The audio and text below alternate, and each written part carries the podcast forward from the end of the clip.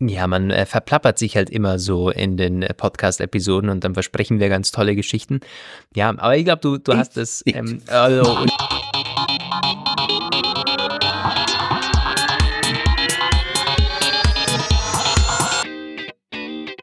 Der Apfelplausch mit Lukas Gera und Roman van Genabit.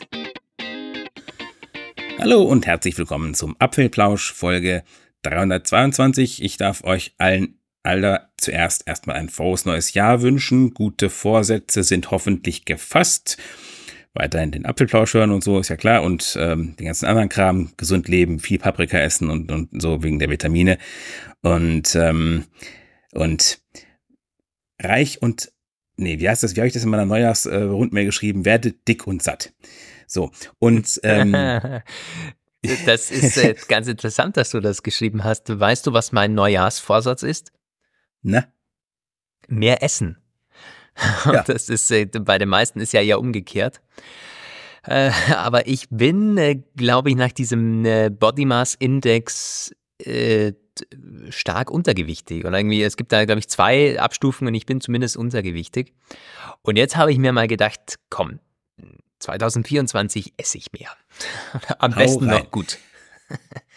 Ja, auf jeden Fall. Ich habe ähm, ich hab mir auf jeden Fall vorgenommen, bei meiner Kreditkarte gibt's immer so jährliches Restaurantguthaben von 150 Euro von allerdings nur ganz bestimmte Restaurants. Und das sind in der Regel solche komischen Elite-Leckerschmecker-Tempel, äh, wo ich eh nie reingehen würde. Sowas, weiß ich nicht, Austern und irgendwelches total. Aber es gibt auch ein paar normale und äh, davon auch ein paar in der Nähe. Hier ein Steakhouse wo ich als Vegetarier nicht so richtig, aber dafür, meine Freundin mag es auf jeden Fall da und ähm, ein, ein, ein Allesesserladen, wo irgendwie Cocktails und Essen und alles Mögliche drin ist. Da werde ich auf jeden Fall dafür sorgen, dass dieser Gesellschaft kein einziger Euro des Guthabens übrig bleibt, wie letztes Jahr auch schon nicht.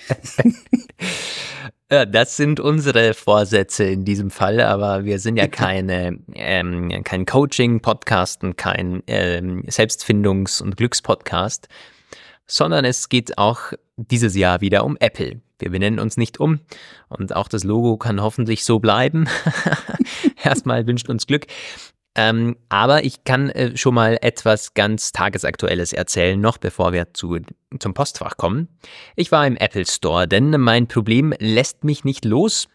Das äh, Abschalten des iPhones, das akute Abschalten des iPhones, und das passiert mittlerweile täglich, mehrfach.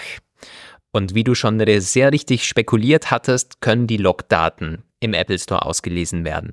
Und genau das ist passiert. Der hat dann so eine endlose Liste an Abstürzen durchgescrollt und hat gesagt, ja, da haben sie recht. Äh, das äh, ist kaputt. Und es liegt wohl an der Hauptplatine. Ähm, die ist kaputt. Und dann meinte er doch tatsächlich, ja, also bei den neuen Modellen, da äh, müssen die das oftmals zu Apple einschicken, weil die das ähm, wahrscheinlich ja bei den ganz neuen Modellen auch erstmal selber prüfen wollen, ob da nicht doch ein schwerwiegender Fehler ein ist, der dann mehrere betrifft. Serienfehler. Und ich dachte mir da schon, ja, was bedeutet das denn, habe ich gefragt. Habe ich dann für eine Woche oder so kein iPhone? Und da meinte er, ja, das kann auch mal länger dauern. Ich, gut, jetzt wollen wir mal beide dafür schauen, äh, dazu schauen, dass das nicht äh, passiert. Und ich konnte ihm das dann ausreden. Und jetzt äh, sind wir so verblieben, dass er die Ersatzteile bestellt hat. Die haben sie offensichtlich auch nicht lagernd da im Apple Store. Das fand ich alles ein bisschen komisch. Und die melden sich bei mir, wenn die da sind. Und dann kann ich vorbeikommen und dann wird es repariert. Ähm, das wurde mir so erklärt, dass alles ausgetauscht wird, außer das Display und die Kamera. Und ich glaube, das, ja. das Glas hinten. Also im Grunde der Sandwich in der Mitte. Ja, also ähm, es ist tatsächlich von dem, was du beschreibst, ähnlich, sehr ähnlich wie das, was ich immer erlebe, wenn ich im, äh, wenn, mein, mein, wenn meine Geräte krank sind, zum autorisierten Service Provider gehe. Und ich dachte halt immer, im Apple Store selber können sie ein bisschen mehr da. Mhm. Haben sie mehr Möglichkeiten und haben auch vielleicht mehr Komponenten und können, weil das war, ich hatte ja bei meinem MacBook war das ja, und da haben sie halt auch gesagt, ja, also müssen wir bestellen jetzt hier.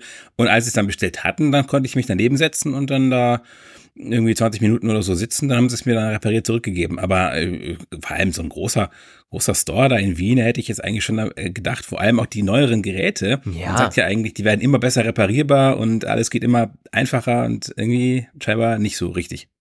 Die Reparierbarkeit mag ja ganz gut sein, aber wenn die das Zeug nicht lagern haben, also das fand ich wirklich total komisch. Ich meine, du kannst ja nicht, vor allen Dingen, wenn so viel ausgetauscht werden muss, es ist ja jetzt nicht irgendwie die, der rechte Teil der Hörmuschel oder so ist defekt mhm. und es braucht keine Ahnung was, Spezialsieb, das neu eingelegt werden muss. Nein, das ist es ja nicht, sondern es wird im Grunde das ganze Ding ausgetauscht, außer das Display. Und das haben sie nicht vor, also das, das fand ja. ich schon ein bisschen merkwürdig. Eventuell liegt es auch daran, dass dann auch, äh, weil ich ja mehr, also ich habe kein Standardmodell, sondern irgendwie mehr Speicher, dass sie dann ja. sagen, hm, das haben sie gerade nicht vorrätig, weil wird ja alles gelöscht. Also das ist dann so weg, ja. im Grunde ein neues Ding. Oh, das regt mich schon ein bisschen auf. kannst du da wieder die ganzen Passwörter und Bank und Zeug ja. und so und neues Backup aufspielen und ja. Aber du kannst ja, du kannst ja mit dem Mac ein, wenn das iPhone so lange durchhält, ein Mac-Backup machen auf dem Mac und das dann wieder einspielen. Äh, dann musst du keine Passwörter neu eingeben. Ich konnte das aus mhm. verschiedenen Gründen immer nie machen, weil ich habe das ja einmal auch irgendwie durchge, durchgelaufen und dann war dann ging es irgendwie nicht, weil dann war, dann hatte ich das, den Mac schon aktualisiert auf das nächsthöhere OS oder oder eben noch nicht oder das iPhone schon und dann hat er irgendwie immer gemeint, ja, jetzt geht das Backup irgendwie nicht mehr, aber ich weiß halt, wenn man den größten Teil des Gedöns mit dem Einrichten und so äh, skippen möchte, dann ist das Beste eigentlich das Backup vom Mac einzuspielen, weil dann halt auch alle Logins wieder da sind. Aber ich habe es noch nie gemacht, dass äh, man liest das immer aber nur. Es steht auch in diesen Support-Dokumenten. Ja, äh, das, das große Problem mit den Logins ähm, äh, das ist aber eigentlich auch gelöst, wenn du das alte iPhone daneben legst und dann äh, ja, direkt stimmt. drüber spielst. Und das mache ich. Wenn du ein altes immer. iPhone hast. Aber das habe ich jetzt ja nicht mehr. Das genau. ist noch ärgerlicher. Also wenn klar, mit, mit dem alten iPhone geht das auf jeden Fall auch, aber du hast ja aktuell keins und da wäre wahrscheinlich der Mac das einzige, äh, Richtig, äh, was das, das ersetzen ich, kann. Das habe ich verkauft und ah, ganz allgemein, es fühlt sich dann auch ganz komisch an. Also angenommen, die brauchen da einen Tag dafür dann habe ich einen Tag lang kein Handy. Kann ich telefonieren ja. und nichts machen. Naja, also es gibt ja, schlimmere definitiv. Probleme, das ist schon klar, aber ich bin jetzt allgemein von dieser Experience, sagen wir mal, nicht ähm, komplett positiv wieder rausgegangen. Ich musste da schon irgendwie länger anstehen, obwohl ich einen Termin hatte und irgendwie alles nicht so optimal für ein Gerät, das äh, ver 1500 Euro kostet. Hm, naja, also. Kriegst wir schicken es mal auf mal, Montagsgerät. Äh, und, kannst du, ja. ja. Gut.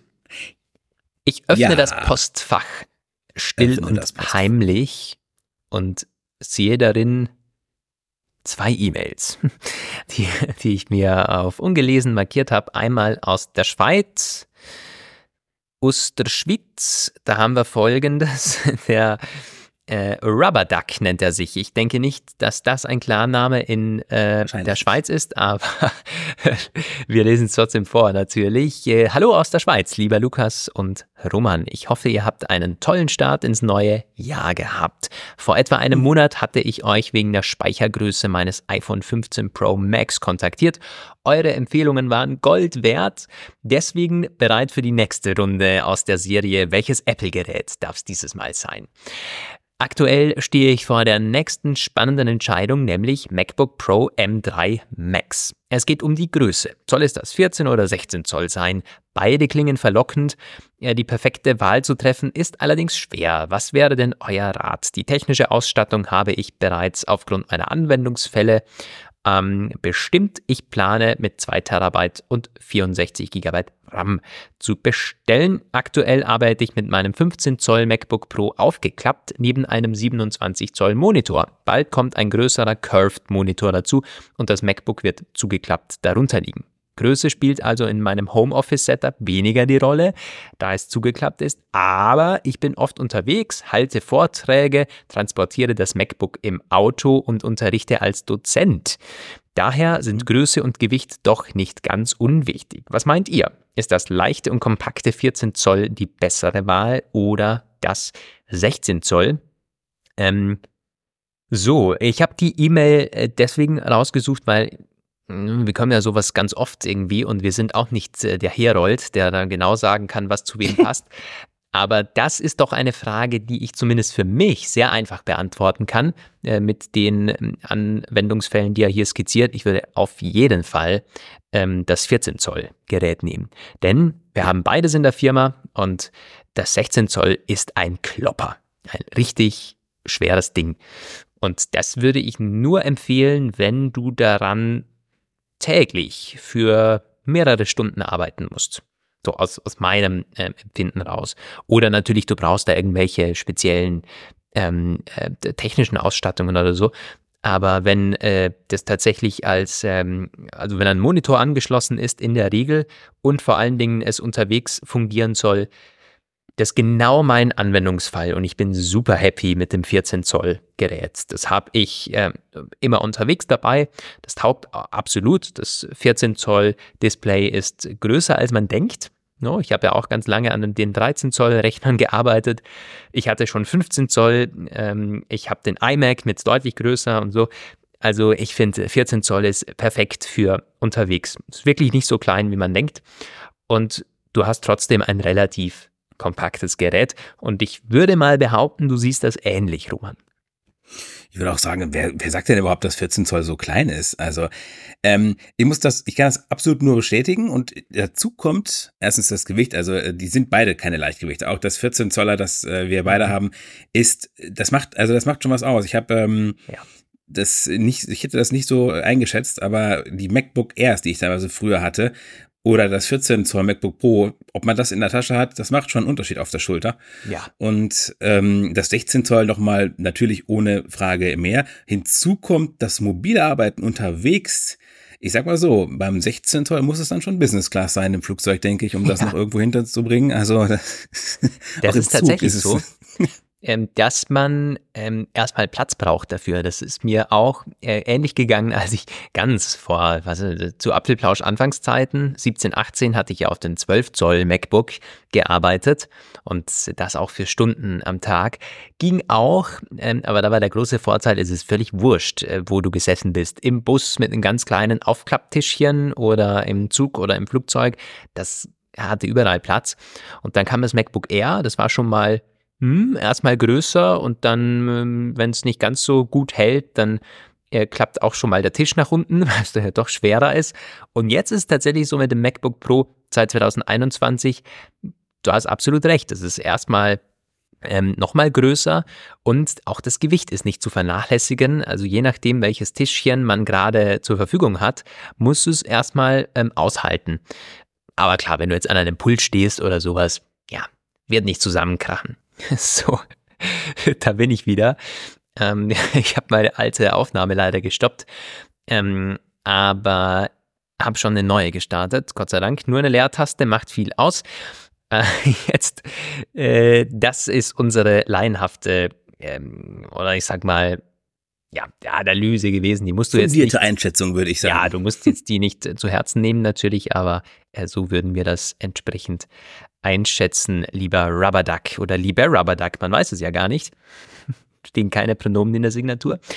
Ähm, der Tobias hat uns auch nochmal eine E-Mail geschickt mit äh, dem Betreff Ankündigung persönliche Folge. Mhm. Hallo Lukas, hallo Roman. Zunächst ein gutes neues Jahr. Das gesamte Auditorium und den Apfelplausch. Für euch und das gesamte Auditorium und den Apfelplausch. So, okay. Aus gegebenem Anlass mal wieder eine schriftliche Intervention, Reaktion meinerseits. Ich fasse mich kurz. Wenn ich mich recht entsinne, hattest du, Lukas, in Zusammenhang mit dem hinausgezögerten Erscheinen der Episode 300 und dem App-Launch angekündigt, eine etwas persönlichere Folge vorzubereiten, in der ihr etwas mehr über euch selbst erzählt. Kommt das denn zu Episode 400? fragt er uns hier. Also, Tatsächlich, wir hatten das vor Frage. und wir hatten euch auch gebeten, da Fragen einzuschicken. Ich es liegt äh, an äh, zweierlei Gründen. Zunächst sind jetzt nicht die bombastischen Fragen gekommen, wo wir sagen, das ist episodenfüllend. Und wir wollen auch jetzt keine Selbstdarsteller-Episode zünden, wo wir so nach dem Motto, das machen wir alles und wir sind so toll. Deswegen wenn entsprechend noch Fragen kommen aus der Zuhörerschaft und das doch irgendwie spannend ist für euch, dann würden wir das gerne mal als Füllepisode äh, einziehen. Aber es ist eher on the shelf, äh, würde ich sagen, aktuell. Ja, ja, ist ganz ähnlich. Also ich habe äh, gar kein Verlangen, irgendwie jetzt so äh, so eine Personality-Folge zu machen. Äh, da ich denke auch im Laufe der Jahre gibt ja wirklich einige Hörer, die schon ziemlich viele Jahre dabei sind, haben wir das immer mal wieder gemacht. Wir hatten ja verschiedene Interview- und Sonderfolgen mit Gästen und so, wo wir auch teilweise von uns erzählt haben. Und da, also ich denke halt auch, wenn Fragen kommen, die sich zu beantworten lohnen, wo nicht irgendwelche Leute unsere Unterhosengröße wissen wollen und die sich Sinn machen zu beantworten, werden wir das sicherlich tun. Aber das kann man wahrscheinlich auch immer mal wieder einfach so einstreuen, mal ja. bei der Post oder so. Dafür eine eigene Folge. Das ist vielleicht aktuell nicht der Plan. Ja, man äh, verplappert sich halt immer so in den äh, Podcast-Episoden und dann versprechen wir ganz tolle Geschichten. Ja, aber ich glaube, du, du hast es, ähm, also, oder ich, ähm, und wir lassen das auch ich drinnen. Es ist äh, äh, nicht live bei uns, aber wie live. Wir zeichnen auf und es bleibt so, wie es ist. Deswegen sieht uns das nach. Übrigens, gutes Stichwort. Ähm, Hörer, die uns schon ganz lange hören. Das Gewinnspiel wollen wir auch noch ganz kurz erwähnen, geht jetzt zur Neige. Wir werden den Gewinner am Wochenende ziehen und kontaktieren. Und vielen, vielen Dank für die, für die, die rege Teilnahme. Hat uns überrascht. Also doch eine gute dreistellige Anzahl, die uns eine E-Mail geschickt haben.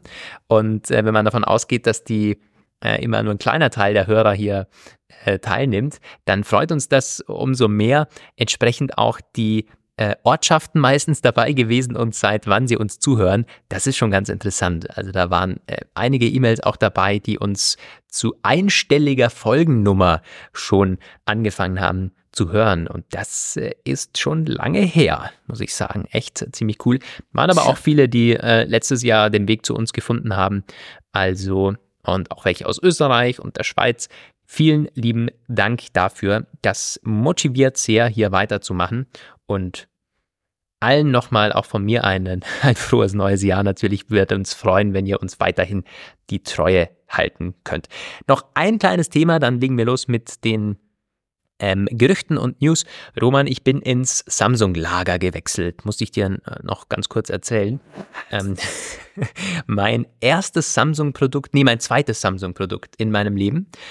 Und ähm, ich hatte mal ein, ein Smartphone von Samsung mit diesen kapazitiven Touchscreens glaube, das hatte jeder mal. Mhm. Ähm, und jetzt habe ich mir ein TV-Gerät äh, kaufen wollen. Ah, Erstmal nicht so, so spannend, ja. weil ich meine, hm, kauft das ja halt einen Samsung-Fernseher. Gibt ja nichts vom Apple. Aber ich wollte einen ganz kleinen Fernseher haben, denn wir haben mm. nicht so mhm. viel. Wir haben schon Platz im Wohnzimmer, aber das Tischchen ist sehr klein und eigentlich wollte, wir schauen nicht so, so oft fern. Und jetzt habe ich mal geschaut und so weiter. Und die meisten, die beginnen bei 40 Zoll so kleine, ja. kleine Fernseher.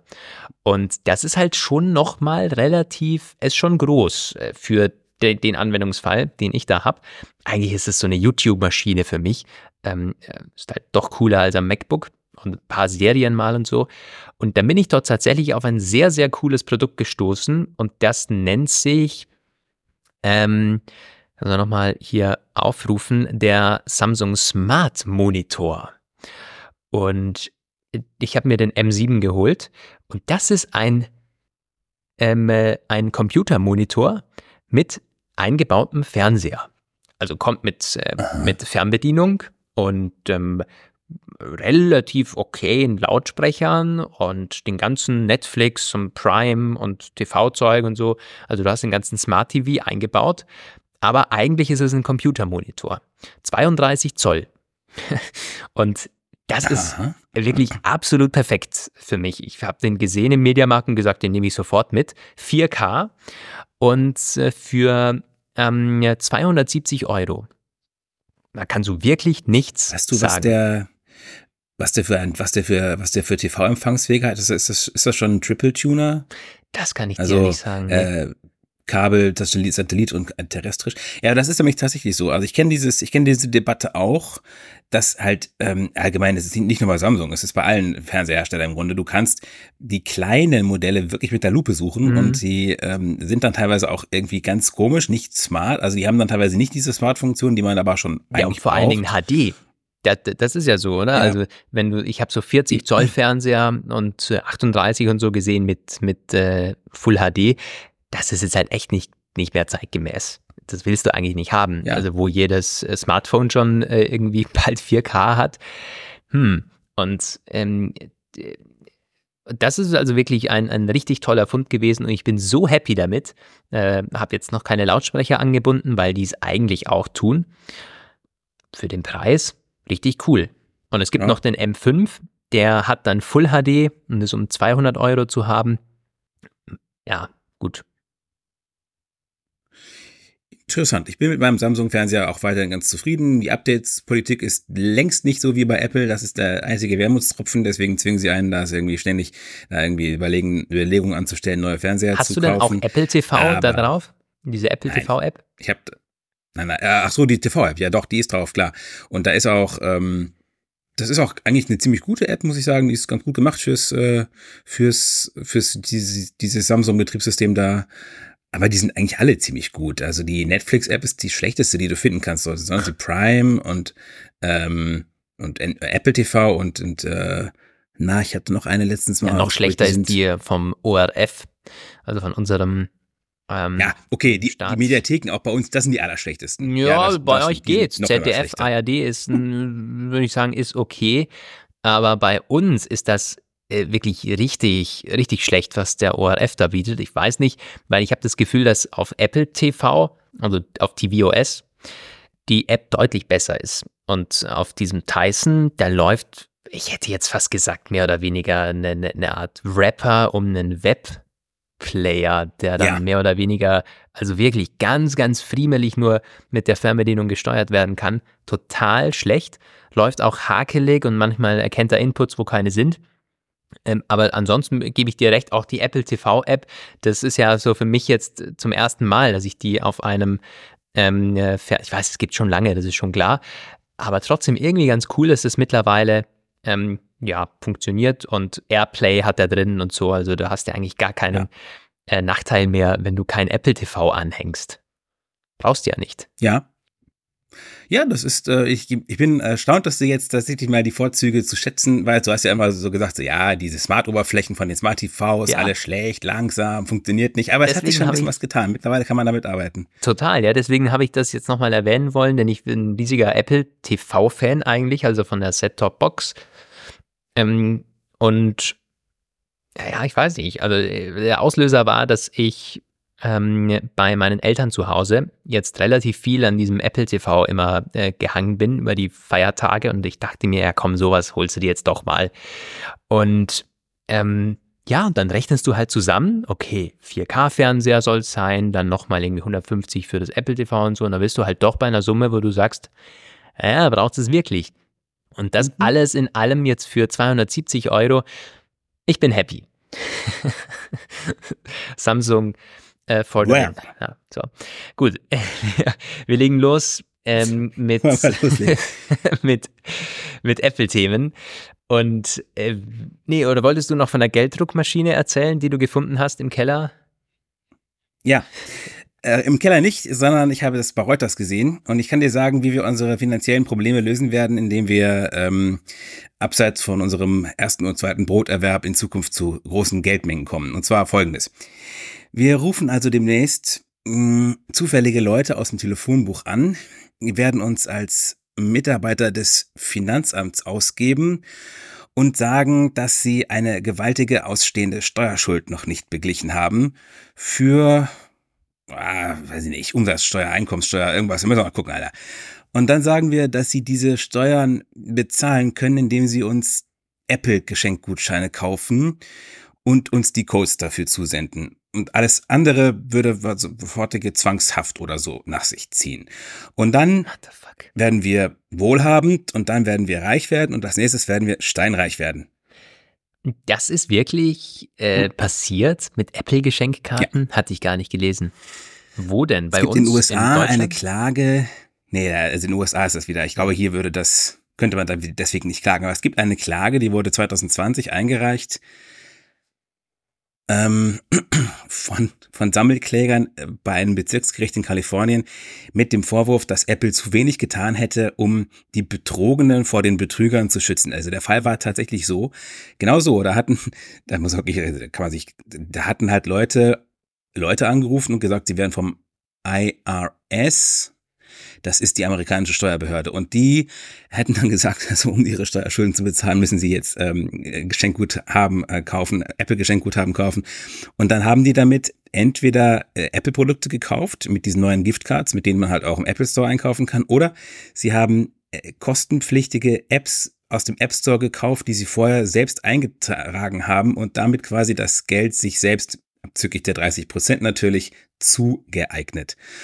Und ähm, die ja Kläger haben halt gesagt, ähm, die sollen, äh, Apple soll, soll sie jetzt entschädigen und Apple war zu ineffektiv beim Schutz vor diesen Betrugsmaschen und vermutlich, so der Vorwurf weiter, auch deswegen, weil Apple ja davon profitiert hätte und das quasi billigend in Kauf genommen hätte. Also ich muss zugeben, man kann Apple ja vieles nachsagen, aber das ist wieder so eine Klage. Naja, also da, da, was mich an der, der ganzen Geschichte noch zusätzlich wundert, wer so naiv und will jetzt nicht sagen dumm, aber zumindest eher an der unteren Ende der IQ-Skala offensichtlich äh, wandelt, dass man dem dann überhaupt noch zutraut, diese Apple Gift Cards zu kaufen und die, die Codes zu handeln mhm. oder rüber zu schicken und so. Auch interessante Nummer. Da gibt es ja, das einfacher wäre es mit PayPal oder sowas, irgendwelche äh, Geschichten ja. zu machen, oder? Ja, also, äh, also ja, aber oh, also, ich meine sowieso, das kann man sich gar nicht vorstellen. Ich meine halt, äh, wenn irgendwie, nein, also nein, das, das überfordert tatsächlich meine Fantasie vollkommen. Anscheinend haben irgendwelche Anwälte diesen Fall irgendwann gewittert und da, da ein. Jetzt hat nämlich Apple, deswegen kam es auch in den Agenturen, ähm, möchte diese Klage möglichst niederschlagen. Natürlich ist äh, in dem Fall auch, glaube ich, schon wie verständlich. Hat einen Vergleich vorgeschlagen mit einer nicht also einer Entschädigung zu zahlenden Entschädigungssumme an die Betroffenen zwischen 2015 und 2020 in ungenannter Höhe. Mhm. Ja. Ich ja, glaube, ich bin auch betrogen worden. Ich weiß zwar noch nicht so genau in was, aber bestimmt. Ja, schick mal was hin. Ähm, mit einer iCloud-E-Mail oder so, damit es sehr, ja. ähm, sehr valide aussieht. Na, was man nicht alles klagen kann, du in Übersee. Ja. Okay, so, jetzt aber. aber. Jetzt iPhone 17. Und ich ja. meine mich zu erinnern, jetzt geht es ums iPhone 16 und 17. War da nicht irgendwie das äh, bei beiden Modellen spekuliert worden oder verschiedene ähm, Ab Abwandlungen? Aber erstmal ja, äh, für uns ein, Roman, in das Thema Frontkamera. Genau, also es gibt ähm, weitere Kameragerüchte zum iPhone 16. Das betraf aber die Weitwinkel, die Ultraweitwinkelkamera, aber jetzt geht es erstmal um die Frontkamera. Da wird ein Update gesehen. Das war von Ming Chi Ku. Der hat wieder mal äh, analysiert und prognostiziert. Und zwar geht es darum, dass die Frontkamera offensichtlich in, im übernächsten Modell weiterentwickelt werden soll. Und das ähm, hatte ich schon mal irgendwo gelesen, war mir aber wieder entfallen, aber das hat das nochmal aufgefrischt. Also Apple modernisiert die Frontkamera offensichtlich in drei Jahresintervallen und alle drei Jahre gibt es einen größeren Sprung. Und aktuell sind wir in der Mitte eines Zyklus, wo es ähm, 12 Megapixel hat und zuletzt den Autofokus dazu bekommen hat, die Oh Gott, wie ist das? Wenn die, wenn die Bilder besser werden, wird die Blende weiter, aber die Zahl kleiner oder was ist das nochmal? Auf jeden Fall hat sich da wieder ein bisschen was verändert zuletzt. Und ähm, es sind fünf Kunststoffelemente im Objektiv. Und das bleibt auch erstmal am kommenden iPhone so, sagt er zumindest. Das ist also, da wird es keine Verbesserung geben. Dann im iPhone 17 wird die Auflösung aber verdoppelt, sagt er, von 12 auf 24 Megapixel.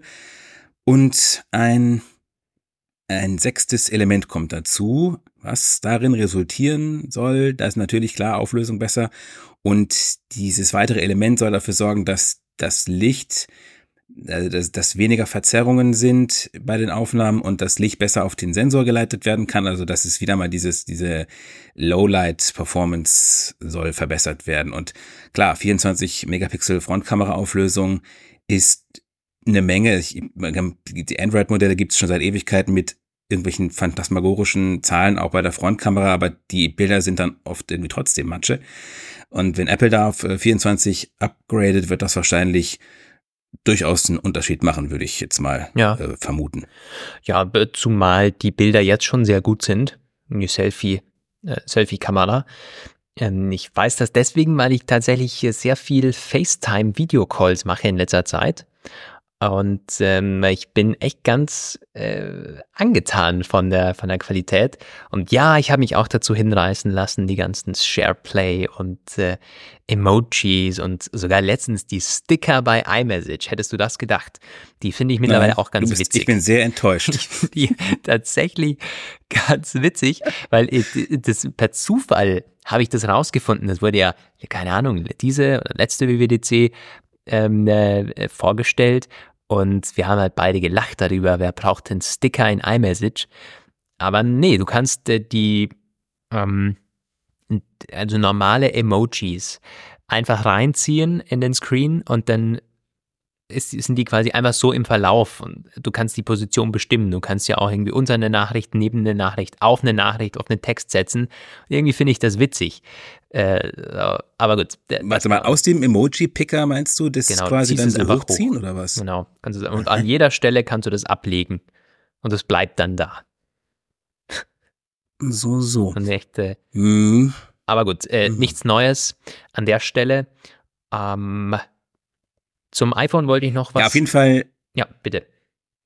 Die Frontkameras, ja, also ähm, die Qualität, da wollte ich eigentlich nur kurz anfügen, ja, die ist tatsächlich. Ich habe äh, vor kurzem ein Selfie am Strand, also ein Doppel, ein, ein, ein Pärchen-Selfie. Da, das haben wir mit der Frontkamera, ähm, äh, ja, mit der Frontkamera gemacht und das haben wir, das habe ich in so einem Fotodrucker an äh, so einer Fotostation in so einem äh, Drogeriemarkt ausgedruckt und auch diese Frontkamera reicht schon für so kleine ausgedruckte Fotos ja. von der Qualität her. Absolut. Ja. Um, ähm, ja, also das ist das, was der Ming Chi Ku sagt. Und also das heißt, da muss man sich ähm, für dieses Update noch äh, anderthalb Jahre, eigentlich gut anderthalb Jahre gedulden. Ein iPhone-Gerücht hast du, glaube ich, vergessen oder ähm, absichtlich nicht dazu genommen. Ich habe das zumindest gelesen, die Notch soll kleiner werden im iPhone 16. Die Notch? Die, Welche Notch? Ja, oder nicht die Notch, wie heißt das jetzt? Die Pille, die Dynamic Island, die Dynamic Notch. Dynamic Island. ja, die Dynamic okay. Island. Natürlich. Die soll kleiner werden, schrumpfen das, in den Pro-Modellen. Und ähm, ja, ganz einfach mit, nee, nicht ganz einfach, aber der, der Hintergrund, die ähm, Face-ID-Komponenten sollen unter das Display wandern. Bei der Kamera ist es wohl noch nicht möglich, aber entsprechend ähm, die Face-ID-Komponenten offensichtlich schon. Ob das jetzt irgendwie eine ganz wirre Geschichte auf, äh, in meiner Timeline war, das kann schon sein, aber es hatten mehrere aufgegriffen. Ja, das ist, äh, das ist gut zu wissen, das werde ich dann, ähm, darüber berichte ich dann als nächstes. Ja. ich habe gerade eine, ein Emoji in, in die iMessage bewegt, zumindest. Moment, ja. So halb. In Aber meinem Verlauf? Nee, jetzt ist, er, jetzt ist er wieder weggegangen. Ja, musst du mal ausprobieren. Es gibt dem ja. Ganzen noch einen weiteren Touch. Und äh, weil die ja auch ganz also viel größer dann dargestellt werden, als wenn du die in das Nachrichtenfeld eintippst. Ja. Ja gut, okay, kleine Spielereien nebenbei. äh, jetzt sind wir wieder vollkommen, äh, vollkommen konzentriert. Also so viel zu den iPhone-Gerüchten, da gab es nicht mehr. Ja. Nee, da gab es nicht viel. Ähm, wir haben jetzt noch äh, oh, eine Kleinigkeit, HomePod mit Display. Da ist halt irgendwie, es war ein, ein kryptischer Leak, oder? Ja, das war so ein Leaker, so ein asiatischer Name, Japaner, glaube ich, der wieder mal Leaks geteilt hat von einem HomePod mit einem äh, 6 oder 7, 7 Zoll LCD-Display, glaube ich. Das gab es schon mal. Das gab es irgendwie vor ein paar Monaten mal. Da hat er dann aber selbst sehr schnell einräumen müssen, dass sein verbreitetes Leak ein Fake ist, nämlich ja. irgendwie, das war ein HomePod, ein, ein, ein, der neue HomePod mit einem angeblichen Display drauf und dann hat er später dann etwas kleinlaut geschrieben, ja, der HomePod war echt, das drauf montierte Display leider nicht. Wie es mit diesem jetzt aussieht, weiß man nicht, aber es ist ja auch, er hat ein, ähm, eine, einen Codenamen bezeichnet, äh, eine, eine Modellnummer B720. Die soll, so soll das intern heißen bei Apple und äh, Mark Gurman sagt das ja auch schon seit Ewigkeiten, dass Apple dann sowas arbeitet. Und ich muss auch sagen, also ob das jetzt speziell dieser Leak authentisch war oder nicht, irgendwann kommt das. Es muss einfach kommen. Ich meine, oder sie können den HomePort eingraben. Ja, seid ihr da nicht so sicher. Haben wir schon bei anderen Geschichten gesagt, es kommt garantiert, weil es so viele Gerüchte gab. Es kann einfach einfach sein, dass die da äh, experimentieren, weil wieso ist es denn noch nicht gekommen? Ähm, es gibt diese HomePod-Varianten und verschiedene ähm, ja, Modelle, die da kommen sollen. Diese Gerüchte haben wir seit sechs Jahren. Und äh, äh, ja, aber wir hatten da so ein bisschen schon in der Jahreszusammenfassung drüber gesprochen. Äh, Stichwort Line-Up und HomePod. Ehrlich gesagt, mich würde das sehr, sehr überraschen, wenn hier zeitnah irgend, sich etwas in Sachen HomePod tut. Ähm, denn ich würde mir noch mehr die Frage stellen, wieso genau jetzt? Ja. Jetzt, denn sicherlich nicht jetzt. Also ich glaube auch, mit jetzt hat er gar nicht irgendwie unbedingt gemeint, aber halt irgendwann in nächster Zeit, so in diesem Jahr vielleicht noch hm. oder so. Ja. Also zumindest ein bisschen Hoffnung, ein äh, Keim der Hoffnung für alle HomePod-Fans oder wer sich überlegt, ähm, in der Richtung was zu kaufen, könnte sich entsprechend lohnen. Jetzt vielleicht nicht zwei oder drei der großen HomePods kaufen. Ähm, äh, ja, oder sowieso vielleicht erstmal gar keine HomePods kaufen, bis man nicht ja. weiß, wie es mit Siri weitergeht. Genau, das ist eigentlich ein, ein, gutes Stichwort. Wollen wir das Thema vorziehen, weil es geradezu passt? Ja, wir ziehen das mal vor. Ähm, denn da könnte es tatsächlich etwas zeitnaher ans Eingemachte gehen auf der WWDC. Und oh, fünf Monate hin, knapp, und äh, fünf, sechs Monate, äh, ein besseres Siri mit Machine Learning ähm, in Apple-Sprache ja. ist am Horizont. So viel, soweit so äh, bekannt. Aber dass äh, man damit schon auf der WWDC rechnen kann, naja, das ist zumindest bisher äh, nicht so klar gewesen. Jetzt gibt es zumindest Hinweise darauf, oder? Naja, das war nicht äh, ganz, also ich meine, im Grunde war das eigentlich, äh, ist es nur folgerichtig und von daher ist es auch, ist, vor diesem Licht ist auch dieser Hinweis zu sehen, der kommt von Südkorea, der ist auch dieser, aus dem südkoreanischen Narwa-Block. Da gibt es so einen, so einen Leak-Aggregator, der immer wieder Sachen einstreut, die manchmal stimmen, manchmal auch tatsächlich schon gestimmt haben. Und äh, ja, der, der hat halt gesagt, äh, auf der WWDC wird eine bessere, schnellere, leistungsstärkere Siri vorgestellt, eine, in der es gelungen ist, generative KI-Kompetenzen zu integrieren und die Gespräche sollen natürlicher ablaufen und Siri soll sich besser an den Nutzer anpassen. Letzteres ist leider etwas, das man schon ganz, ganz oft gehört hat und es hat nie so richtig funktioniert, aber äh, gut, die, die natürlicheren Gespräche würden ja schon helfen. Ja. Und dieser Termin, WWDC, das macht eigentlich nur Sinn, weil das ja, das passt ja zu allen anderen Gerüchten, die es zu dem Thema gab. Mark Gurman und so, äh, wo immer gesagt wurde, also mit iOS 18 passiert was. Da ist vielleicht noch nicht alles dabei, aber das wird auf jeden Fall der Stichtag sein, wo sich da ordentlich was bewegt. Und iOS 18 wird nun mal auf der WWDC 2024 vorgestellt. Also ist es völlig klar, dass wenn da was kommt, muss es auch auf der WWDC im Programm sein. Von daher ist so ein bisschen bei diesen, bei dieser südkoreanischen Quelle weiß man halt nie so genau, ob ihre Tipps deduziert von anderen äh, recht sicheren Prognosen sind oder ob sie eigene Quellen wirklich haben. Macht auf jeden Fall Sinn, passt ins Bild und es, genau, es wird auch, wurde dieses Ajax-Modell wieder erwähnt. Das ist Apples Version von, ähm, von, von, von Sprachmodell. Mhm. Und das soll in frühen Zwischenversionen in etwa die Kompetenz und Kapazität von ChatGPT 3,5, 3.5 gehabt haben, mm, was ja inzwischen von der Version 4 und 4 Turbo überholt wurde. Es kann sein, dass es noch weiterentwickelt wird. Es soll ähm, am iPhone, also äh, am Endkundenprodukt, soll es dann geräteübergreifend funktionieren. Ja, gut, logisch irgendwie. Und es soll auch ähm, dabei helfen, diese, diese Funktion zur automatisierten Erstellung, diese sprachbasierte, automatisierte Erstellung von Shortcuts und Kommandos, das wurde auch wieder erwähnt. Das hatte Mark Gurman früher auch schon gesagt und neben anderen etwas, wo ich mich immer gefragt habe, was das um Himmels Willen soll, weil das, also diejenigen, die Shortcuts benutzen, können es auch so. Und diejenigen, die es nicht benutzen, werden auch dann nicht damit anfangen, wenn sie es per Siri tun können. Also das verstehe ich überhaupt nicht. Ähm, was allerdings tatsächlich mal etwas wäre, dieses gerätübergreifende, man kann, man kann auch immer nur so relativ semi per Siri äh, die Sachen von anderen Geräten abfragen. Also man kann am iPhone den Akkustand der Apple Watch abfragen, ja. Bei den AirPods geht das zum Beispiel, glaube ich, schon nicht mehr. Müsste man immer nachgucken. Und am Mac geht's auch nicht. Du kannst nicht vom Mac aus den Akkustand des iPhones erfragen und umgekehrt auch nicht. Und ähm, und solche Geschichten halt. Man kann auch, glaube ich, nicht, ähm, ich weiß nicht, ob du äh, die Wecker geräteübergreifend stellen kannst, doch mit dem HomePod geht das, glaube ich, aber du kannst zum Beispiel nicht vom HomePod aus dem Wecker auf dem iPhone stellen oder solche Geschichten. Also da wären geräteübergreifende bessere Vernetzungen wahrscheinlich tatsächlich gar nicht schlecht. Ja, du sprichst da so einen Punkt an, den habe ich in der Schublade abgelegt.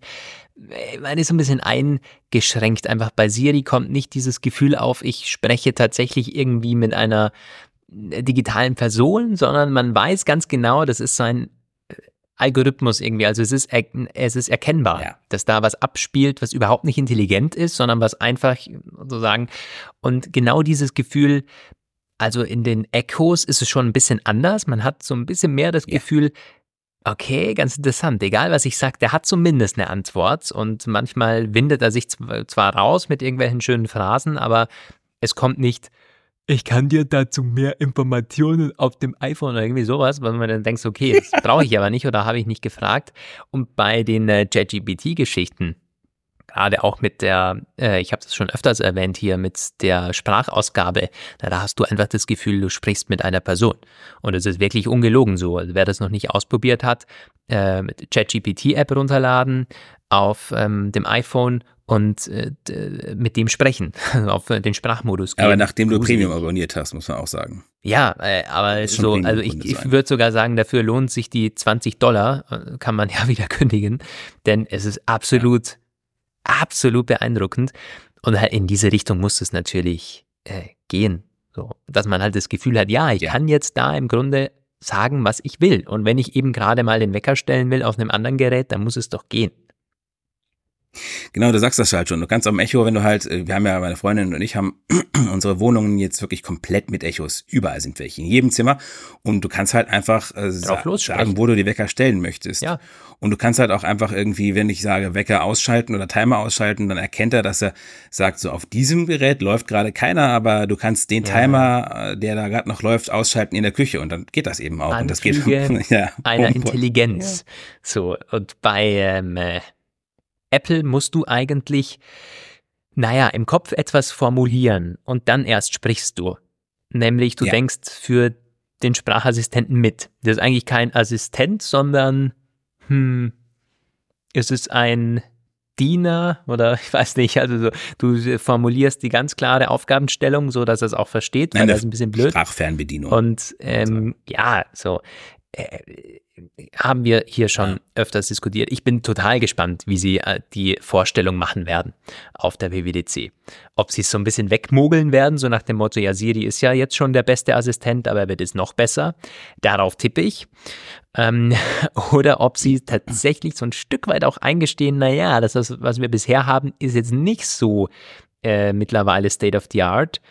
Und im Sinne einer wirklich Siri 2.0 oder anderer Name vielleicht sogar, also dass man die ganze Siri-Brand hinter sich lässt, um zu signalisieren, neues Chapter.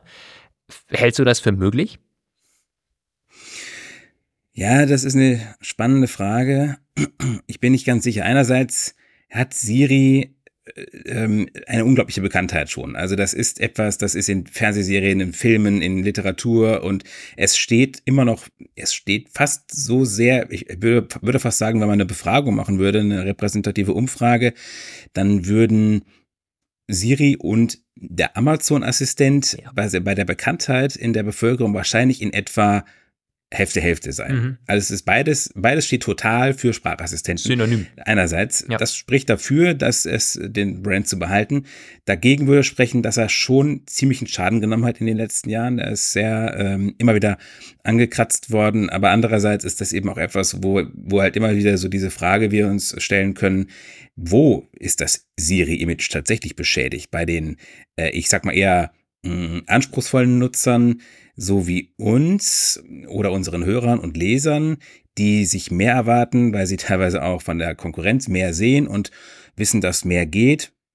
Und die meisten Nutzer, die ich kenne vom iPhone-Nutzer, die trauen Siri grundsätzlich viel, viel mehr zu, als es tatsächlich kann. Einfach aus dem Grund, weil sie es nicht wirklich oft benutzen. Also die sagen dann so, ja, also wenn, wenn das und das ist, dann kann ich ja, dann kann ich ja, dann kann ich da mit Siri halt machen. Das haben sie noch nie versucht. Wenn sie es zu tun würden, würden sie schrecklich enttäuscht. Aber ähm, von daher glaube ich schon, dass sich in der breiten doch relativ nicht so ganz interessierten Bevölkerung und iPhone-Nutzer, Peer-Groups äh, eher so, ähm, da würde es komisch sein, wenn die das plötzlich anders nennen würden. Ich bin mir da gar nicht so sicher. Denn gäbe es denn einen besseren Zeitpunkt als jetzt ein Rebranding vorzunehmen mit diesem ganzen AI-Hype und jeder wartet ja. natürlich drauf, was kommt von Apple und sowas und auch der letzte hat mittlerweile mitbekommen, es gibt jetzt KI. Und es gibt jetzt irgendwie äh, Textfelder und Assistenten, die total schlau sind. Und äh, natürlich würde jedes Medium dann gleich das als Apples KI bewerben, auch wenn sie es nicht entsprechend ähm, oder es wäre der ChatGPT-Konkurrent von Apple. Ja. Und mhm. äh, auf der anderen Seite, wenn man jetzt einmal nur Siri 2.0 macht, dann hieße es vermutlich, ja, es ist diese bessere, bessere Siri und es soll auch irgendwie KI drinnen sein. Ähm, deswegen, wenn man davon ausgeht, Siri ist 13 Jahre alt oder wird 13 dieses Jahr, ist das halt schon auch eine Hausnummer. Und wenn man jetzt nicht rebrandet, dann vermutlich in den nächsten 10 Jahren auch nicht ist ein guter Punkt. Ich denke, das kommt ein bisschen darauf an, wie groß der äh, geplante und erwartete Step tatsächlich ist. Also wenn man sich bei Apple zutraut, diesmal wirklich einen ganz gewaltigen Unterschied zu machen, etwas, das in der Performance und in, in den Anwendungsprofilen noch nie da war, dann würde, würden sie sich vielleicht für diesen Schritt entscheiden. Wenn sie aber selbst schon intern so diese, ich sag mal, äh, äh Selbstehrlichkeit haben, dass sie zwar Verbesserungen erzielen werden, aber nur gradueller und inkrementeller Art, werden sie wahrscheinlich beim Siri-Brand festhalten. Ist auch die Frage, wie würde man es dann nennen? Also da wäre ja, also keine Ahnung, das ist ja hm, hm, hm, Apple Brain oder so. Ich kann überhaupt nicht, ich, ich habe darüber auch noch überhaupt gar nichts, also da gibt, gibt es keinerlei Spekulation in die Richtung, dass Siri umbenannt werden könnte. Null. Ja, gut, das, das heißt nichts. Ähm, die, Muss nichts heißen, aber so, so heißt es eigentlich Siri. Weil Siri eine Übernahme war eines Unternehmens, die sie früher zugekauft haben. Naja, aber für was steht sie, meine ich? Äh, für nichts. Meine ich mich zu erinnern, das mal gelesen sicher? zu haben. Man hat es den Namen gewählt, weil er, weil er schön klingt und weil er vor allem kein Name ist. Das ja. war nämlich genau ein bisschen das Ding. Die Amazon-Sache, da hatten wir schon, dass Kinder mittlerweile nicht mehr so heißen wollen, weil sie sich gemobbt fühlen. Ja. Äh, Siri, genau wie Cortana, äh, haben keine Entsprechungen in der echten Welt. Cortana ist ja aus dem Spiel und Siri äh, äh gibt es gar nicht. Ich habe parallel mal gegoogelt und da steht in einem Artikel Speech Interpretation and Recognition Interface, Siri. Ach. Vielleicht ist das zumindest so ein bisschen wie damals die S-Varianten, wo man gesagt hat, na, es könnte mhm. Speed heißen, aber ähm, irgendwann werden wir sicher Interpretation gedacht haben. Fall. Wobei, also deswegen, ich habe mir deswegen das überlegt, also passt das sozusagen noch? Apple hat ja oftmals auch tatsächlich, ähm, denkt man so ein bisschen, also auch Branding, also passt das noch? Und eigentlich passt das nicht so wirklich. Ähm, denn es hat mit. Also bis äh, jetzt passt es noch erschreckend. ja, das stimmt. Deswegen gab es ja auch das Rebranding. Man könnte es auch umbenennen. Eigentlich würde es jetzt ja, besser passen, gut. wenn du sagst, äh, Speech Interpretation äh, Trial and Error äh, Technology. Mhm. No. Ja, äh, also ihr könnt gerne Vorschläge einsenden, wie ähm, der Siri-Nachfolger heißen soll. Wir werden das dann sammeln und äh, an Apple weiterleiten. Und dann kriegen wir eine Provision von 30 Prozent für diesen, äh, für diesen Namen, wenn er dann gewählt wird. Na gut, ähm, wir fahren fort mit, Ja. ähm, mit anderen Themen. Was haben wir hier drauf? Äh, haben wir jetzt vorgezogen. App Store Öffnung in Japan. Das ja, äh, ist allgemeine Entwicklung. Ja, das ist noch nicht äh, entschieden. Das ist eine Gesetzesinitiative in Japan, die soll Apple, Google, ähm, ohne Apple und Google, weil mehr App Stores gibt ja nicht, also keine relevanten, dazu nötigen, ihre Stores und auch Browser und so weiter zu öffnen für Dritte. Das ist etwas, das die ähm, japanische Version der FTC, die auch so heißt, die auch den freien Handel gewährleisten soll, ähm, ausgearbeitet hat, die soll dann auch in der Lage sein, Verstöße mit Strafen zu belegen, allerdings ziemlich zärtlich, so sieben Prozent des mit den strittigen Produkten erzielten Umsatzes. Das ist deutlich weniger als das, was in Europa etwa durch den äh, DMA verhängt werden kann. Da sind es zehn Prozent des weltweiten Umsatzes ohne Einschränkungen. Allerdings muss man dann sagen, noch wieder mit einer Einschränkung, nämlich dass solche ähm, an, Verfahren zwar schon oft angestrengt, aber entsprechende Urteile bis jetzt noch nie vollstreckt wurden, was ein bedauerlicher, ein bedauerliches Defizit des europäischen äh, Justizsystems ist. Aber ähm, ja, es ist ein allgemeiner Trend. Das kann man, glaube ich, so subsumieren und dann auch abhaken. Ein äh, Nebensatz dazu noch, und das wollte ich nämlich im letzten Thema schon sagen, be- betrifft beide. Stichwort ähm, Klagen. Ähm, die Apple hat mit der New York Times Kontakt aufgenommen, um den, äh, um diese KI zu trainieren, basierend auf der Berichterstattung.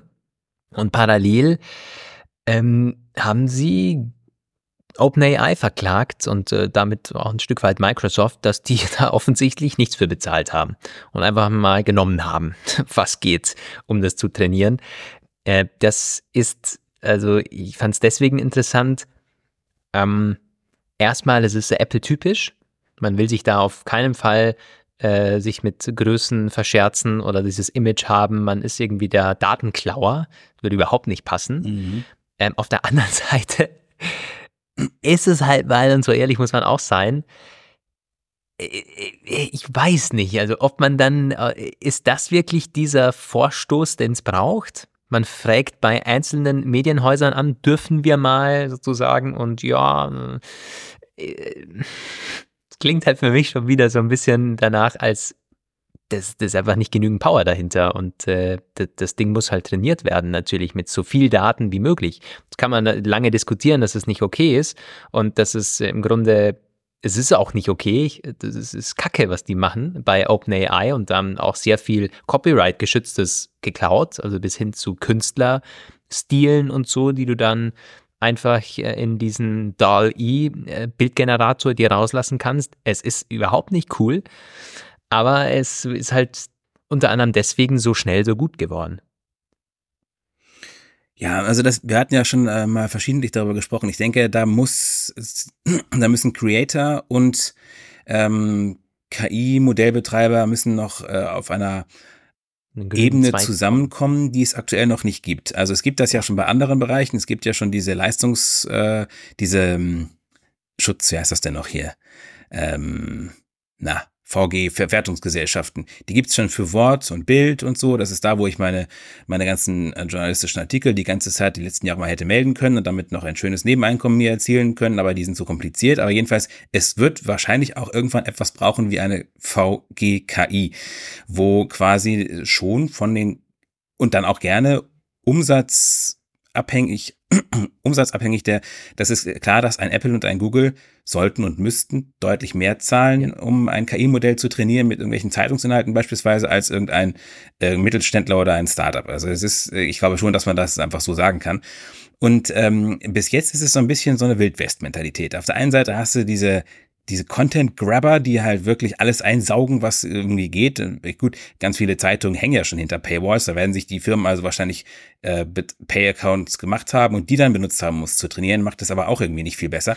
Auf der anderen Seite hast du dann die Künstler, die schlagen zurück mit, indem sie zum Beispiel ihre neuen Werke mit äh, unsichtbaren Wasserzeichen ähnlichen Code ähm, äh, quasi infizieren, die, wenn sie dann von einem KI-Modell eintrainiert werden, dazu führt, dass die KI-Modelle infiziert werden quasi und verseucht im Grunde von ähm, ähm, Bestandteilen, die dazu für sorgen, dass die Bildausgabe auch in beliebigen anderen Bildprompts sich quasi verschlechtert, äh, entartet, verzerrt wird und am Ende dann dadurch ein Modell unbrauchbar wird. Und das wurde auch schon mehrmals diskutiert, wenn solche Notwehrmaßnahmen, man kann es glaube ich schon so nennen, für Künstler und Fotografen ungezügelt quasi losgelassen werden, kann das schon sein, dass ein hunderte Millionen Dollar teures Sprachmodell, wenn es im Web auf solche Bilder stößt, die einfach äh, grabt, dadurch dann sich selbst zerstört und unbrauchbar wird. Das wäre dann sozusagen der Konterschlag und äh, auf diese Weise, um halt zu verhindern, dass da eine gigantische Zerstörung von Wertschöpfung auf beiden Seiten passiert, müssen faire oder zumindest halbwegs faire Absprachen getroffen werden, die es noch nicht gibt, die dann in Zukunft aber auch ganz selbstverständlich äh, von allen Seiten eingehalten werden, wie es das ja im klassischen Urheberrecht schon lange gibt. Ja. Nee, da gibt es nichts hinzuzufügen. Wild West trifft es ganz gut. Aber wir sind ja erst am Anfang dieser Geschichte. Äh, nur ganz spannend. Also die mit der New York Times äh, laufen offensichtlich Gespräche und mit Springer gibt es schon einen Vertrag, soweit ich weiß, äh, für ja, Trainieren. Bild. Ja. Bild darf äh, Damit, benutzt werden zum. Genau, da, das natürlich jetzt. Ist das die Qualität dann, die wir bekommen werden? Ja. Gut, es ist auch Welt dabei, aber ja. auch das ist. Ja, gut, okay. Lassen wir jetzt. Gehen wir schnell weiter. Ähm, so, das war dazu, ja, das war schon relativ weit fortgeschritten. Wir könnten noch die Peloton-Übernahme, die spekulative ansprechen, denn er gibt es nicht zum ersten Mal, oder? Dieses Gerücht. Apple kauft Peloton. Ja, also das hat interessanterweise, ich habe das erst auf den zweiten Blick gesehen, ähm, wo, was das genau für einen Hintergrund hatte. Das hat ein Vermögensverwalter in den Raum gestellt in so einer 2024 Ausblickstudie Deepwater Asset Management. Kenne ich, ist mir sonst nicht ein Begriff gewesen. Und ähm, die haben gesagt, 2024 wird das Jahr sein, in dem Apple Peloton kauft. Der ähm, Leiter von diesem Verein ist aber kein Unbekannter, nämlich Gene Munster, der ganz lange Jahre das Analyseunternehmen Loop Ventures geleitet hat. Eine Analystenbude, die sich liebend gerne, nicht nur, aber äh, zu weiten Teilen auf Analysen zum Thema Apple eingeschossen hatten. Ja. Und der sagt also jetzt voraus, dass die, ähm, dass diese Übernahme so kommen wird. Das klingt auf den ersten Blick ziemlich abwegig, aber er hatte mit seiner, also bei Deepwater soll er letztes Jahr eine Trefferquote von seinen Prognosen von 8 von 10 erhalten haben, oder 8,5 von 10. Das ist schon ziemlich viel. Allerdings, dagegen spricht halt auch einiges. Also er sagt halt, ähm, die würden 3,6 Millionen treue und zahlungskräftige Kunden dazu gewinnen, ja. Ähm, und das ist halt so, also Peloton, ja, man kennt das noch. Das sind diese super teuren, super, super teuren Sportbikes und Laufbänder mit einem, die auch allerdings dann ohne die ebenfalls ziemlich teures äh, Plus Peloton-Abo gar nicht nutzbar sind. Also zum Vergleich, ich habe für mein Laufband damals irgendwie 400, 500 Dollar, äh, Euro gezahlt und diese Peloton-Dinger gibt's halt ab, weiß ich nicht, 4000, äh, vierstellig aufwärts. 1000, 2000 kannst du aber auch locker dafür zahlen und dann zahlst du nochmal irgendwie 50 Euro im Monat mindestens fürs Abo. Zumindest waren das die Preise, als ich zum letzten Mal geguckt hatte. Und ähm, das lief in der Pandemie wunderbar. Da haben die Leute das gekauft wie verrückt, weil sie eingesperrt waren und nichts konnten. Und dann wollten sie fit bleiben. Und dann war die Pandemie vorbei. Die Leute konnten wieder rausgehen. Und Peloton hat vergessen, dass sie darauf vorbereitet sein sollten, dass die Leute jetzt auch wieder andere Hobbys entwickeln. Und dann ist ihr Geschäftsmodell, ihre ganze Erfolgswelle regelrecht zusammengebrochen. Zeitweise wollten sie sich sogar selbst verkaufen. Massenentlassungen kamen auf Massenentlassungen.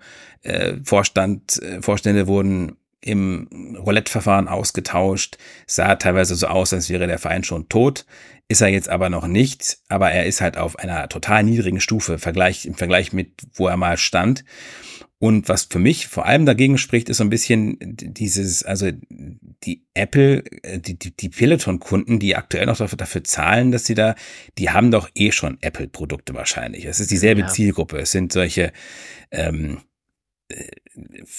Gutverdiener-Typen, die wahrscheinlich auch BMWs oder Mercedes oder Porsche fahren, sich schweineteure Laufbänder ins Wohnzimmer stellen und darauf dann mit der Apple Watch trainieren. Also ich, ich kann die Synergie nicht so ganz erkennen. Und das dann für drei Millionen Kunden und einem etwas äh, sehr angeschlagenen Hardware-Producer, nee, sehe ich nicht. Ja, äh, guter Punkt. Dagegen ähm, ein weiterer Punkt dagegen wäre ja ganz einfach, was tut man mit diesem Hardware-Geschäft? Das kann ich mir ja beim besten Willen nicht vorstellen, dass man sich eine Tochter holt, Tochterunternehmen, das jetzt Laufbänder herstellt. Und man, es gibt sicherlich kein, also kein Apple-Laufband oder so in naher Zukunft. Das glaube ich nicht. Das ist re relativ unrealistisch. Äh, also realistischer wäre bei einer Übernahme, dass sie das einstampfen, das Hardware-Geschäft. Und ähm, rausziehen, was geht. Vielleicht gibt es da im Hintergrund tatsächlich irgendwelche Algorithmen ähm, oder Patente, ähm, die es in Apple Fitness Plus zu integrieren gäbe. Äh, so ja. verfahrt Apple ja in der Regel mit Übernahmen. Man möchte sich kein Firmenkonstrukt aufbauen, sondern man möchte ähm, ja, Apple besser machen. Das ist ganz einfach. So, also kannst schauen, wohin du willst. Äh, und man hat das in der ähm, bei Apple Music, glaube ich, bislang am meisten gesehen mit Shazam und Beats, Beats Music, äh, beziehungsweise Beats. Und äh, ich weiß nicht, also dieses Fitness Plus ist halt, ich, ich habe da gar keine Zahlen zu, aber ist das so Weil es keine Zahlen im, gibt. im Hype? Ja, aber so Umfragen in den USA und so, lohnt sich das da zu boosten? Nee, auch da. Kann ich dir nicht sagen. Ich wüsste jetzt auch keine Marktforschung, die dazu irgendwas ähm, verlautet hätte. Ja. Sie bewerben es halt immer ganz krass, das, das, sagt für mich schon einiges. Also sie bewerben auch Apple Arcade immer extrem krass. Kam zuletzt nochmal eine regelrechte Spam-Welle mit Mails und App Store Push-Nachrichten und so. Und auch bei Apple Fitness Plus kam zuletzt wieder bei mir einiges von wegen, jetzt könnten sie, jetzt kannst du irgendwie einen extra Monat gewinnen oder so. Ich glaube, dass es nicht der große Hype ist. Es gibt ja Präzedenzfälle oder Fälle, wo Apple tatsächlich Firmen gekauft hat und sie weitestgehend so weiterlaufen lässt. Also passiert schon. Sajam ist ein gutes Beispiel. Sajam wurde. Ja, es ist Software, aber bei Beats zum Beispiel war es ja auch so, Beats hat man übernommen und nur ihren Musikdienst abgestoßen und den Rest weiterhin weitestgehend eigenständig weiterlaufen lassen. Also ich ja. denke halt, wenn Übernahme, dann tatsächlich so, dass man es ähnlich wie Shazam oder Beats handhabt, dass man zwar, weiß ich nicht, vielleicht sagt man dann, aber zum Beispiel die Beats-Seiten und die Beats-Produkte, da ist doch eigentlich auch kein Apple-Bezug dabei. Das nee, ist halt nee, irgendwie über, überall gesagt, schon, dass das. Das wird schon eigenständig und die haben auch eigene Partnerschaften und so. Äh, aber ich sage jetzt mal, das ist jetzt nicht so weit hergeholt. Das sind Wearables und äh, Consumer Tech. Und das ist im weitesten Sinne das, was Apple auch macht. Und ein ja. Fitness-Hardware-Hersteller, der äh, im Grunde wohnzimmergroße Hardware herstellt, das ist ja wirklich, wirklich fernab von dem, was Apple baut. Und ja. auch wenn die tolle Displays haben oder irgendwelche schickimicki-Technologie drin, nee, es ist für mich nicht denkbar. Nee, da sehen wir uns, sehen wir das sehr ähnlich. Wenn sie es natürlich wieder erwarten, doch tun würden, was natürlich dann passieren würde, ist, dass sie einen ungeahnten Boost an äh, gesammelten Daten von den noch verbliebenen Peloton-Nutzern bekommen würden, denn die würden dann, dann tatsächlich würde sich da ein hochintegriertes Sensorium quasi aus Health Input äh, ergeben. Die würden dann mit ihrer Apple Watch auf dem Peloton Bike, das wiederum dann Daten an Apple sendet, trainieren. Ich kann mir, also da, da schließen sich einige Ringe im wahrsten Sinne, ja. Das ist, äh, der, na klar, also irgendeinen Hintergrund wird man haben und es sind sicherlich nicht diese doofen Laufbänder. Ich glaube, die will Apple nicht haben. Aber was daraus folgt, hast du schon recht. Das könnte natürlich, ähm, ja, oder vielleicht, so weiß es ja nicht, was im Hintergrund äh, an Technologie oder vielleicht auch noch an Nicht-Markt reifen Produkten, an denen gewerkelt wird und so. Das können wir alles nicht sagen. Vielleicht geht es auch um Technologie für die Apple Watch, weil da irgendwelche eingebauten Sensoren mhm. oder sowas ähm, entwickelt wurden, die im Griff des Laufbands den äh, Blutzucker messen. Das weißt du ja nicht. Das kann alles sein. Deswegen, ähm, let's see. Vielleicht schöpft man auch nur Patente ab, um nicht die nächste Klage sich einzuhandeln. Oder so. Also einfach einkaufen und zusperren. Gut, also ja, das alles sperren wir zu. Wir sperren jetzt zu, genau. Äh, allerdings nur für eine Woche, dann haben wir wieder offen. Ähm, ne, hoffentlich. Äh, es könnte einen weiteren Abweichtermin geben in der nächsten Woche. Wir haben einen holprigen Jahresstart, zumindest was die Frequenz, äh, nicht was die Frequenz betrifft, aber den genauen Erscheinungstag. Äh, seht uns das nach, äh, aber wir hören uns zumindest bald wieder im Apfelplausch und nochmals herzlichen Dank für die Gewinnspielteilnahme. Weiterhin guten Jahresstart und wir hoffen auf eure Treue. Äh, viele Grüße aus Wien. Genau, ich, ähm, das wird an mir liegen. Ich habe nächste Woche viele Termine und muss wahrscheinlich viel rumreisen. Wenn wir also weder Mittwoch noch Donnerstag noch Freitag und vielleicht sogar nicht einmal Samstag erscheinen, dann wird der gute Lukas das hoffentlich alles auf unseren Socials kommunizieren. In dem Sinne sage ich bis, bis zum nächsten Mal. Schönes Wochenende. Viele Grüße aus Bielefeld. Ciao. Das war der Apfelplausch. Schön, dass ihr dabei wart. Bis nächste Woche. Diese Sendung ist lizenziert unter Creative Commons. Namensnennung keine Bearbeitung 3.0.